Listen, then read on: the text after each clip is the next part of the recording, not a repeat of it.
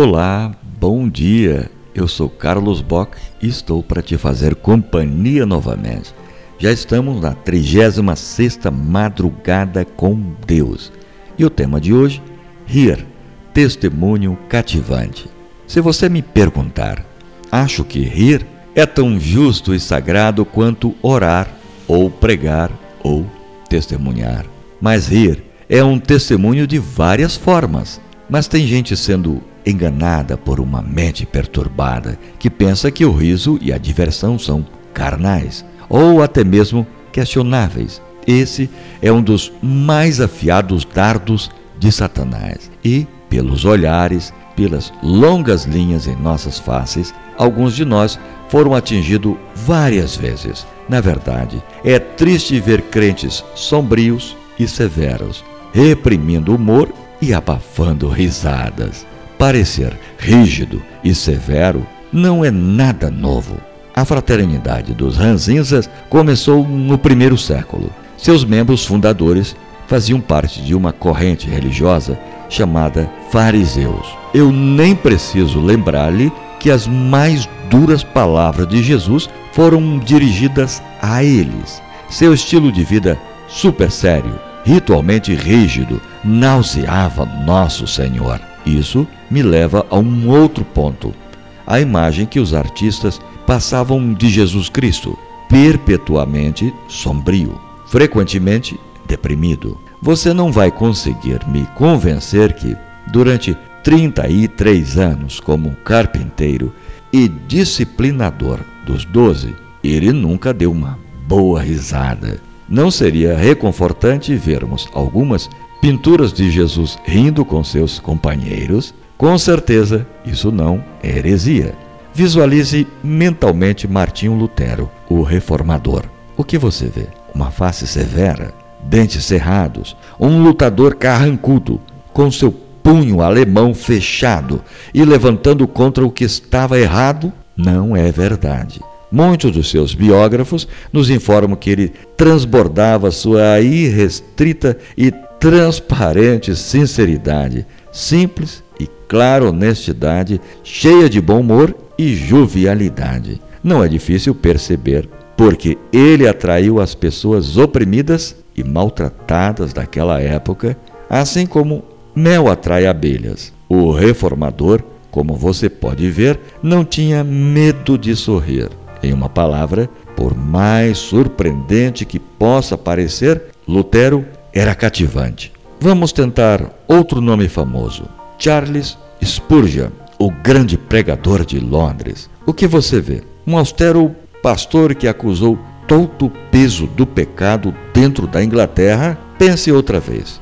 Spurgeon era caricato. Seu estilo era tão largado que ele era sempre criticado por estar às bordas da frivolidade no púlpito. Certos colegas, enraivecidos, protestaram contra seu hábito de introduzir humor em suas mensagens. Com brilho nos olhos, ele respondeu: Se vocês soubessem o quanto eu deixo de falar, estariam me elogiando. Esse pregador acha que é menor crime produzir um riso momentâneo do que meia hora de profundo sono. Spurgeon amava profundamente a vida. Seu som favorito era o de uma risada, e frequentemente ele dava gargalhadas em pleno púlpito de algo que considerasse engraçado.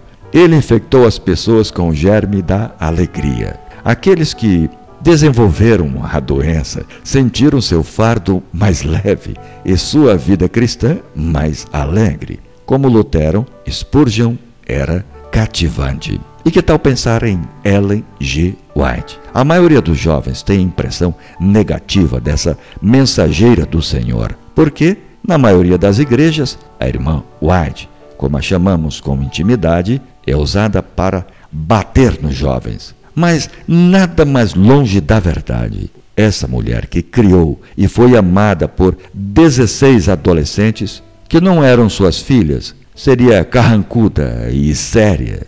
Pois saiba que Ellen White tinha senso de humor. Uma vez estava pregando e seu filho Guilherme, que era seu secretário na época, estava sentado no púlpito atrás dela. De repente, ela percebeu que o auditório estava segurando um sorriso e olhando para o lado atrás dela. Quando ela se virou, viu Guilherme, entre aspas, pescando. A senhora White abaixou o tom da voz e disse para a congregação: Irmãos, não se preocupem. Quando ele era pequeno, eu levava dentro de um cesto e o colocava ao lado de púlpito enquanto pregava. Ele dormia o culto inteiro. Ele cresceu, porém não perdeu o hábito.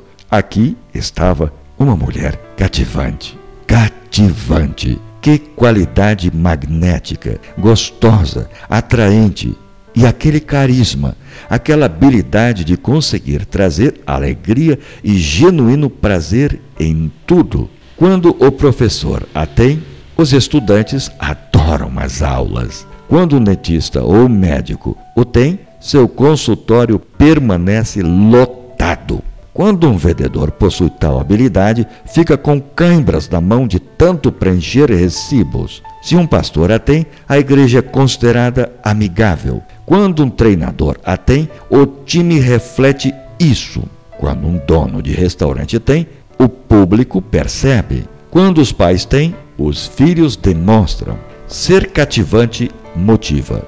Isso retira as amarras de nossa vida diária alivia a realidade. Ser cativante simplifica. As coisas subitamente se tornam menos complicadas, menos severas, menos entediantes. A luz no fim do túnel passa a ser mais significativa do que a escuridão que leva até ela. Ser cativante encoraja, sem ignorar os erros, focalizamos os benefícios, as esperanças, as respostas, mesmo quando devemos lidar com desapontamentos profundos ou negativas redundantes. Nos levantamos e recusamos a passar a noite em tais companhias. O humor cativante é um bem sem preço na vida de um missionário. Para dizer a verdade, não será um bom missionário aquele que não tem habilidade de sorrir nas mais diversas e difíceis situações. Alguma alma ranzinza e neurótica está lendo isso agora e dizendo: Bem, alguém tem que fazer o serviço. A vida é mais do que brincar num carrossel. O riso é permitido para colegiais, mas adultos, especialmente os crentes, têm como obrigação permanecer sérios. Tudo bem, isso é sério, não é tudo piada. Ninguém vai discutir que a vida tem suas cobranças e que ser duro envolve disciplina e responsabilidade. Mas quem disse que temos que ter uma úlcera e nos conduzir, e também aos outros, à destruição no processo de completar o papel que Deus nos deu? Ninguém é menos eficiente ou mais incompetente do que uma outra pessoa à beira de um ataque de nervos, que não tem diversão que está alimentando uma úlcera nervosa que se tornou fantoche das brutas mãos das responsabilidades implacáveis, que começou numa cruzada solitária, que sabe-se lá o que que perdeu a habilidade de relaxar, rir e, entre aspas, estragar tudo sem sentir culpa. Nossos hospitais estão cheios, literalmente entupidos, com vítimas da filosofia de vida do entre aspas, vamos cortar fora a diversão. E, hoje, honestamente, eles não são um bem para a sociedade, nem para a causa de Cristo.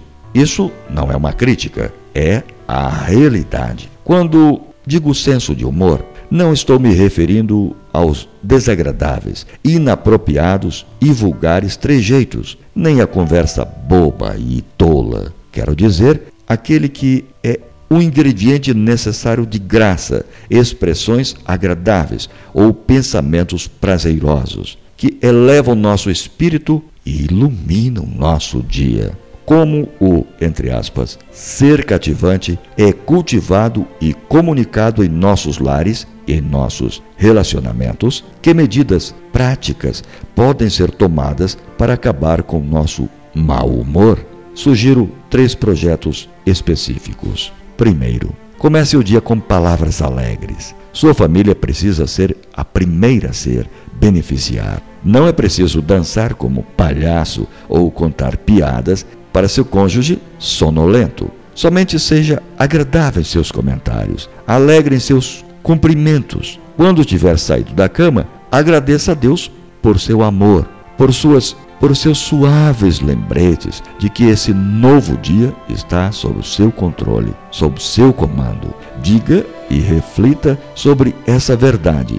Deus me ama. Segundo, sorria mais frequentemente. Não consigo pensar em muitas ocasiões em que um sorriso não é bem-vindo. Desenvolva uma fisionomia alegre. Uma face fechada repele. Um sorriso aproxima e atrai. Deus lhe deu esse presente que irradia encorajamento. Não tenha medo de se soltar, quebrar essa máscara de concreto. Sorria.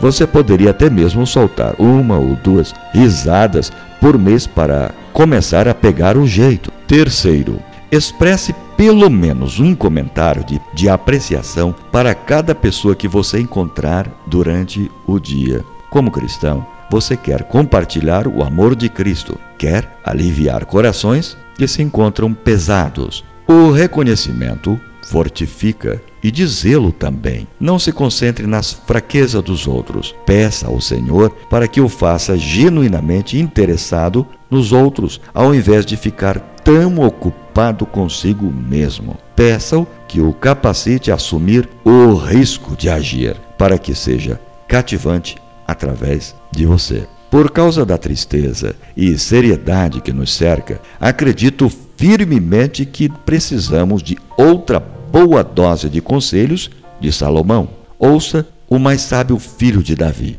A alegria do coração transparece no rosto, mas o coração angustiado oprime o espírito. Todos os dias do oprimido são infelizes, mas o coração bem disposto está sempre em festa. Provérbios 15, 13 e 15. O coração bem disposto é remédio eficiente. No hebraico diz: causa uma boa cura.